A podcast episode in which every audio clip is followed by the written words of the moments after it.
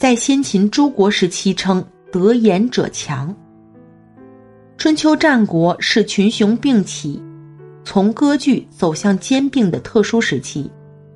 在这长达五百五十年的历史进程中，盐再一次成为了国家与民族整合的无形推手。这一时期的盐政概念定型，盐业官营这一日后的专营制度出现并迅速推广，产盐的各国因此而获得暴利。为日后的兼并积聚了雄厚的战争本钱。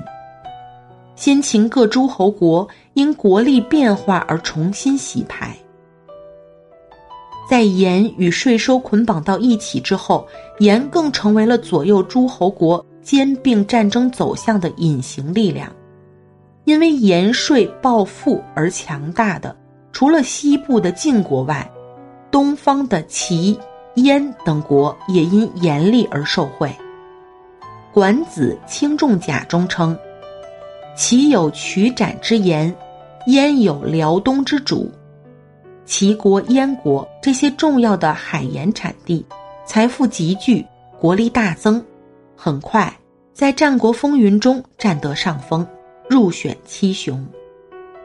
其中的齐国。在齐桓公时代就早已当上了春秋的霸主。对盐觊觎最迫切的，则是秦国。早在商鞅变法后，秦孝公十年，即公元前三五二年，秦国夺得了山西平阳境内的安邑盐池，开始池盐大生产，并设置盐官、食盐专营，开征盐税。为进一步征战奠定了物质基础。秦惠文王九年，也就是公元前三幺六年，秦国吞并了井盐资源丰富的蜀国。据《华阳国志·蜀志》上记载，秦昭王一说是秦孝王，任命李冰为蜀守。出生于山西运城池盐之乡的李冰。在公元前二五一年前后，主持开凿了中国历史上的第一口盐井——广都盐井。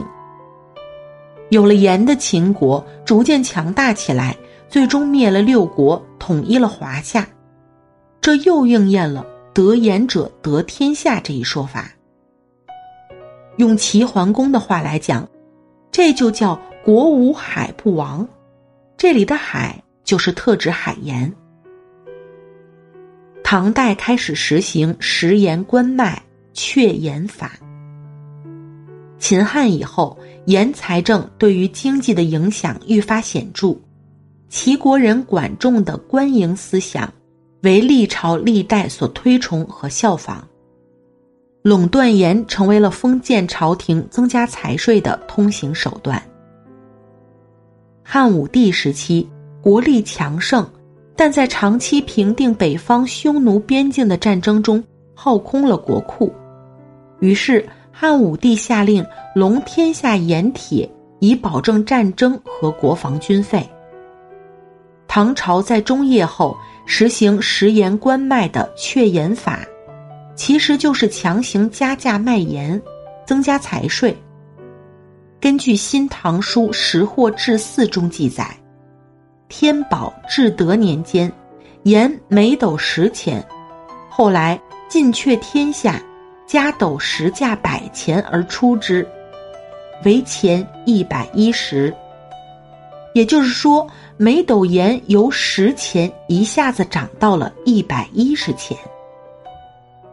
为此，历朝都出台了许多禁司令。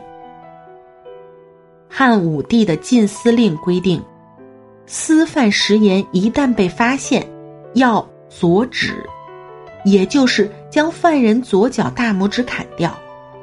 五代时的后唐也有相应的惩罚措施。犯私盐五斤以上，买卖人各掘臀杖二十，处死。对于不具条留再犯者，不论多少斤，并处极法。后周广顺二年。也就是公元九五二年，盐法则规定：刮碱煎炼私盐所犯一斤以下，徒三年，配役，一斤以上，并决重杖一顿，处死。明清时期，官府禁私之空前，几乎与现代禁毒一样严厉。但由于暴力的驱使和生活所迫，私盐贩卖历代不绝，而且因盐而起的社会事件层出不穷。例如唐末，贩私盐出身的王先之、黄巢率先起义；再如元末，盐户出身的张士诚带领盐民揭竿而起。由此可见。盐与江山社稷能否稳定息息相关。